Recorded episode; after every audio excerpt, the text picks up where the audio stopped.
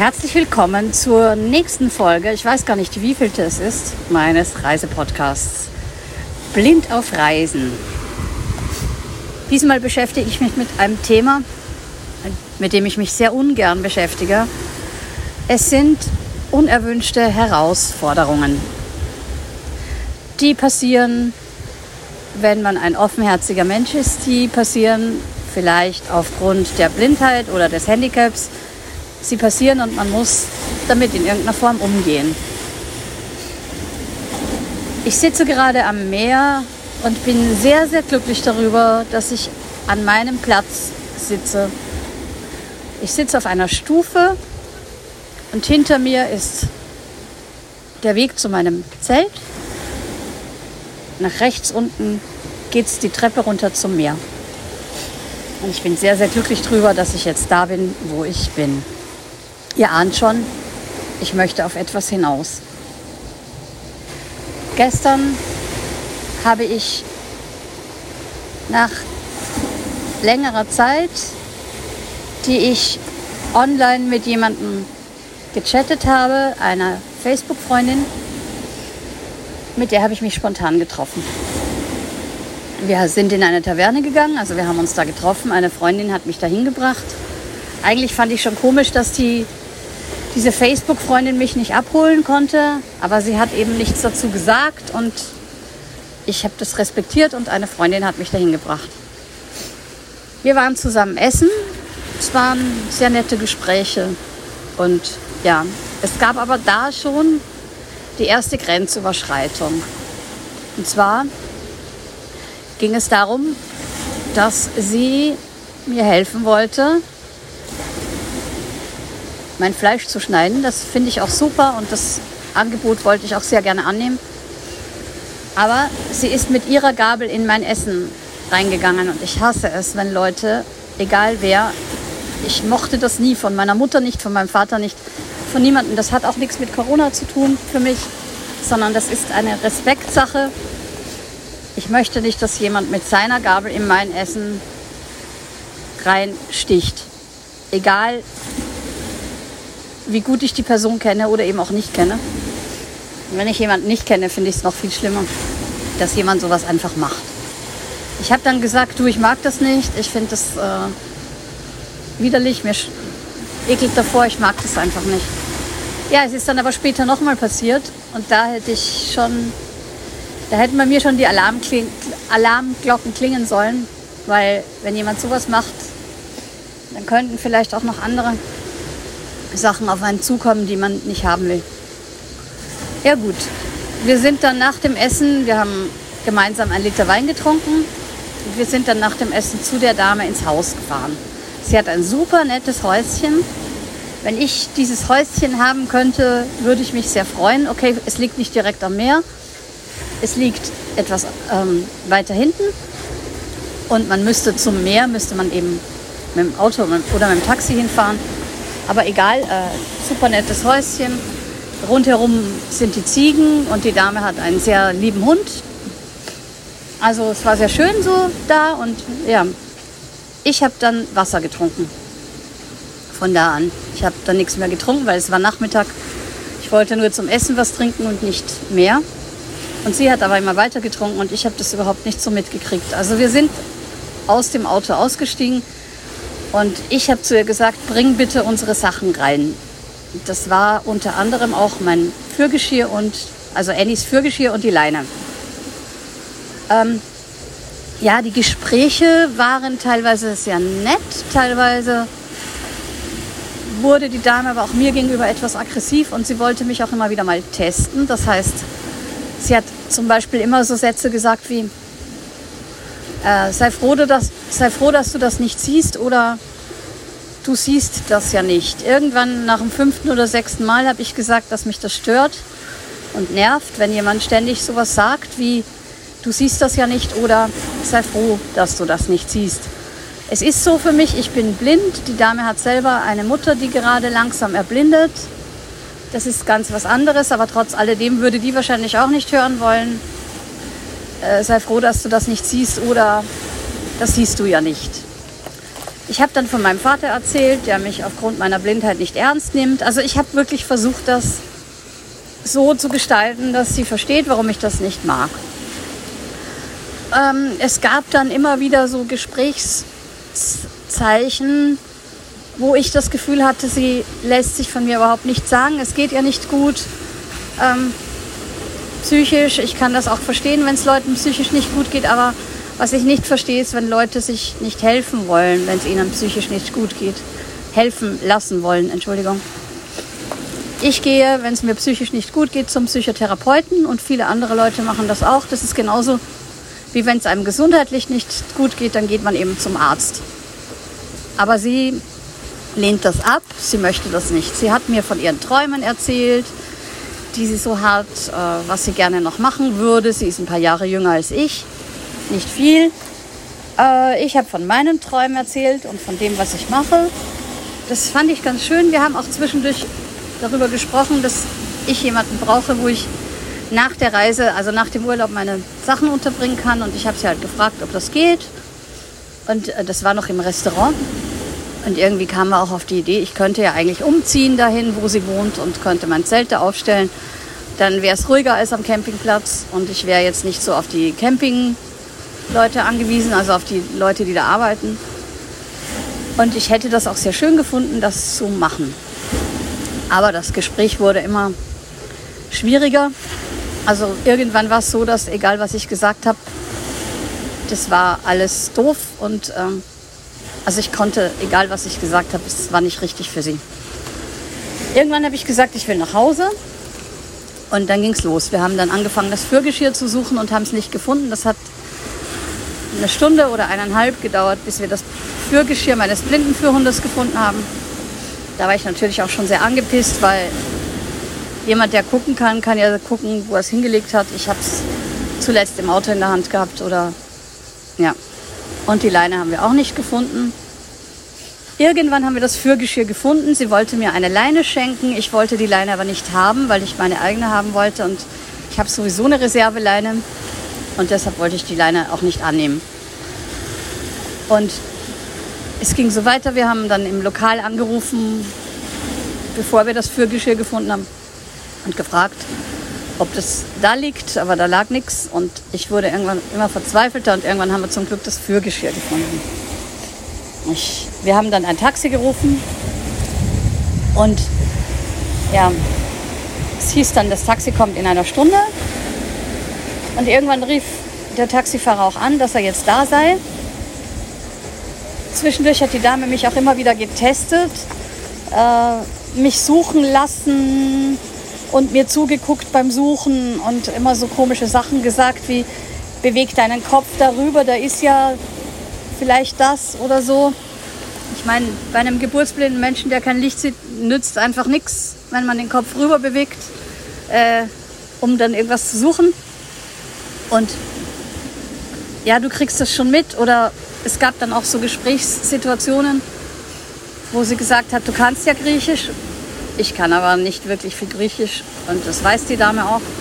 Also sie wollte mich immer in irgendeine Situation bringen, in die ich nicht rein wollte. Sie wollte immer, dass ich äh, zeige, was ich alles kann. Und das hasse ich. Ich habe mich also in der Zeit zurückversetzt gefühlt zu, zum, ins Jahr 1990 da ist mir das auch mit zwei Leuten passiert. Eine Dame war dann auch betrunken und hat äh, mich da in diese Richtung gedrängt und versucht mich zu testen, was ich äh, kann und was ich nicht kann. Und hat die Blindheit so in den Vordergrund gerückt und genauso war das halt gestern wieder mit dieser Frau. Und ich habe mir irgendwann geschworen, wenn mir sowas wieder passiert, es ist mir auch zwischendurch mal in Wien mit einem Typen in einem Restaurant passiert, wenn mir sowas wieder passiert, dann werde ich den Kontakt mit der Person abbrechen, weil sowas mag ich nicht. Sowas ist auch nicht fair und ist auch nicht respektvoll. Ja gut, irgendwann sollte das Taxi kommen, also der rief dann an, der Taxifahrer, dass er da ist. Und ja, sie ist dann mit mir rausgegangen und ist dann hingefallen und äh, hat dann gesagt, sie möchte sich, sie möchte jetzt ins Bett gehen und sie möchte in dieser Situation kann sie nichts mehr machen. Sie lag dann also und, und irgendwie war sie auch leicht verletzt vielleicht. Irgendwas hat ihr, ist ja auf irgendwie Steine draufgefallen, keine Ahnung. Und ihr Hund ist mir nachgelaufen. Also ich habe dann den Hund wieder zurückgebracht. Sie rief dann irgendwann, sie würde sich umbringen, wenn ihr Hund nicht zurückkäme. Ganz, ganz schlimm fand ich das. Ich habe dann den Hund, also der mir nach wollte, mit meinem Hund äh, zurückgebracht. Ja, und kaum gehe ich auf das Gartentor zu und möchte das aufmachen, hängt da meine Leine. Das heißt, ich als blinder Mensch habe meine Leine gefunden. Die Dame war nicht in der Lage, stundenlang diese Leine zu finden, die sie an ihr eigenes Gartentor gehängt hat. Das war eine Situation, wo ich wirklich gedacht habe, nee, ähm, das hätte auch anders laufen können. Aber auch da denke ich immer noch, okay, gut, ähm, ist halt so. Oder war halt so. Ich bin selbst jemand, ich habe sehr viel getrunken früher oder bin auch jemand, die gern mal einen trinkt. Kein Problem. Ich mache da bestimmt auch Sachen, die nicht so cool sind. Aber irgendwie erkenne ich einen Unterschied zwischen den Leuten, die echte Alkoholiker sind oder die die gerade in einer Lebenssituation sind, wo der Alkoholismus ihnen irgendwie die Seele ertränkt oder eben Leuten, die einfach so trinken, weil man einfach gerade Spaß hat. Und ich glaube, sie gehört eher zu den Leuten, die nicht trinken, weil sie Spaß haben, sondern weil sie es einfach gerade nicht erträgt. Und für mich war das echt unerträglich, mir das anzugucken. Und ich war in einer Abhängigkeitssituation, in die ich gar nicht rein wollte, weil eben meine Sachen nicht auffindbar waren. Ähm, okay, dann habe ich der Dame den Hund gebracht, habe die Leine wiedergefunden und bin dann rausgegangen, habe aber kein Motorengeräusch gehört, also kein Taxi. Irgendwie nach einer Weile habe ich dann eine Freundin angerufen und habe dann äh, sie gebeten, für mich den Taxifahrer nochmal anzurufen, weil sie Griechin ist und Deutsch kann und das war dann auch einfacher für mich, als wenn ich jetzt hätte irgendwie googeln müssen, wo ich jetzt anrufen soll. Dann kam der Taxifahrer wieder, aber kam, war wohl wieder am falschen Haus und nicht bei uns. Und äh, es war eine ganz extreme Situation für mich, äh, dass ich da stand und kein Taxi kam. Und ich stand da mitten in der Pampa und niemand war da und die Frau war schon in ihrem Bett oder lag noch in ihrem Garten, ich weiß es nicht. Das hat mich auch weniger interessiert in dem Moment dann, weil irgendwie doch jeder für sich selbst verantwortlich ist. Ich habe den Hund gebracht, ich konnte ihr sowieso nicht helfen. Ich, sie hätte sich auch nicht mehr helfen lassen wollen von mir, wahrscheinlich. Also es war ganz blöd. Und irgendwann äh, ist aber der Taxifahrer wiedergekommen und wieder beim falschen Haus gelandet. Und äh, ja, dann hat meine Freundin gemeint, ich soll die Polizei anrufen. Das habe ich auch gemacht. Ich habe dann die Polizei angerufen, die konnten zum Glück Englisch. Habe gesagt, ich bin da und da und äh, ungefähr in der Nähe von dieser oder jener Taverne. Ich sage jetzt nicht wo, weil ich will ja auch niemanden diskreditieren. Ähm, auf jeden Fall hat es dann noch eine Stunde gedauert, nach Hin- und Her-Telefonaten mit dem Polizisten, oh, bis sie mich gefunden haben. Und die haben mich dann, wir sind dann nochmal in die Taverne, haben da kurz erzählt, was los war. Oder die Polizisten haben das gemacht. Äh, der von der Taverne, der Besitzer, hat mich gefragt, ob ich die Dame verloren habe. Habe ich gesagt, nee, die liegt äh, in ihrem Garten oder zu Hause in ihrem Bett, ich weiß es nicht. Und ob sie nachher gucken sollten, habe ich gesagt, nee, ich glaube nicht. Die schläft sich jetzt einfach den Rausch aus und alles wird okay sein. Als ich dann an meinem Platz ankam, habe ich der Dame geschrieben und habe auch gesehen, dass sie schon mal dazwischen online war. Also so schlecht scheint ihr doch nicht gegangen zu sein. Ähm, weil wenn sie dazwischen wieder online war, während ich noch äh, eine Möglichkeit gesucht habe, nach Hause zu finden oder zu kommen, ähm, hat sie es gut überlebt. Äh, ich habe ihr geschrieben, dass ich den Kontakt abbreche, weil mir das zu anstrengend ist, alles, was da passiert ist. Und ja, sie hat sich heute Morgen auch nicht bei mir entschuldigt. Ich würde mich in der Situation, in der ich äh, betrunken Dinge tue, die für wen anderen unangenehm sind oder die anderen auch irgendwie Stress verursachen, äh, würde ich mich dafür wenigstens entschuldigen. Aber auch das hat nicht stattgefunden ja, ich habe jetzt noch einen Futternapf und ein Ladegerät oder einen Stecker da liegen lassen. Das wird irgendwann in der Taverne landen und irgendjemand wird es für mich abholen. Und damit ist die Sache für mich erledigt. Ich erzähle die Geschichte nicht, um mich über jemanden auszujammern, sondern ich erzähle sie einfach deshalb, weil ich glaube, dass solche Sachen auch öfter mal blinden Menschen passieren, wenn man einfach sich auf sehende Menschen verlässt, weil man denkt, die sind okay und dann sind die auf einmal nicht mehr in der Lage, da zu sein für einen oder ja, nicht mehr in der Lage mehr für sich selbst zu sorgen. Ähm, Und damit rechnet man nicht, wenn man einen Menschen nicht kennt. Es ist, natürlich gebe ich mir die Schuld dafür, dass ich mein Fürgeschirr und die Leine nicht selbst ins Haus getragen habe, weil dann hätte ich auch gewusst, wo ich es hingetan habe. Das hätte ich mir gemerkt. Ich habe mich halt darauf verlassen, dass sie weiß, wo sie es hinlegt. Und in solchen Situationen kann man plötzlich in ganz böse Verkettungen von Situationen kommen, in die man nie hinein wollte oder nicht hinein möchte. Und ich erzähle es, weil ich, wenn blinde Menschen hier zuhören, euch warnen möchte, bitte passt auf eure Sachen auf, wo ihr sie hinlegt, was ihr damit macht. Drückt sie nicht jemandem in die Hand, von dem ihr nicht wisst, ob derjenige später noch in der Lage ist, euch die Sachen noch wieder in die Hand zurückzugeben. Also, weil, also ich wäre lieber viel früher schon nach Hause gefahren an dem Abend gestern, nicht erst um Mitternacht. Ich wäre lieber eigentlich schon um sieben oder acht gefahren, weil sich die Situation da schon sehr gesteigert hatte. Die Dame hatte mir auch angeboten, da zu übernachten, aber das wollte ich nicht. Erstens hatte ich die Medikamente für den Hund für den nächsten Tag nicht dabei. Und zweitens wollte ich einfach nach Hause. Und sie hat aber damit gerechnet, äh, dass ich da übernachte.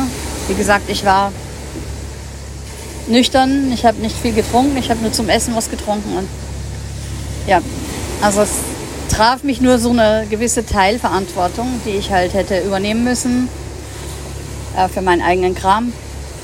Aber manchmal hat man es auch gerne, wenn man mit Leuten unterwegs ist als blinder Mensch, dass man sich zurücklehnen kann, entspannen kann, nicht drüber nachdenken muss, wo was ist, weil der andere ja auch sehen kann. Und äh, hätte ich aber eben gewusst, dass das hier Schiffbruch erleidet, hätte ich mich natürlich ganz anders verhalten. Also mein Tipp an euch, liebe blinde Freunde, passt auf eure Sachen selber auf. Nehmt sie selber in die Hand, wenn ihr nicht wisst, was mit der anderen Person los ist, wenn ihr die zu wenig kennt, wenn ihr nicht wisst, in welche Richtung der Tag läuft oder die Zeit läuft, die man miteinander verbringt. Ja. In diesem Sinne wünsche ich euch, dass euch sowas nicht passiert, dass ihr nicht in solche Situationen geratet und freue mich sehr darüber, dass ich da bin, wo ich jetzt bin, entspannt Urlaub machen kann und das, was da gestern passiert ist, in Ruhe verdauen kann. Vielen Dank euch fürs Zuhören. Auf Wiederhören, sagt Andrea Eberl.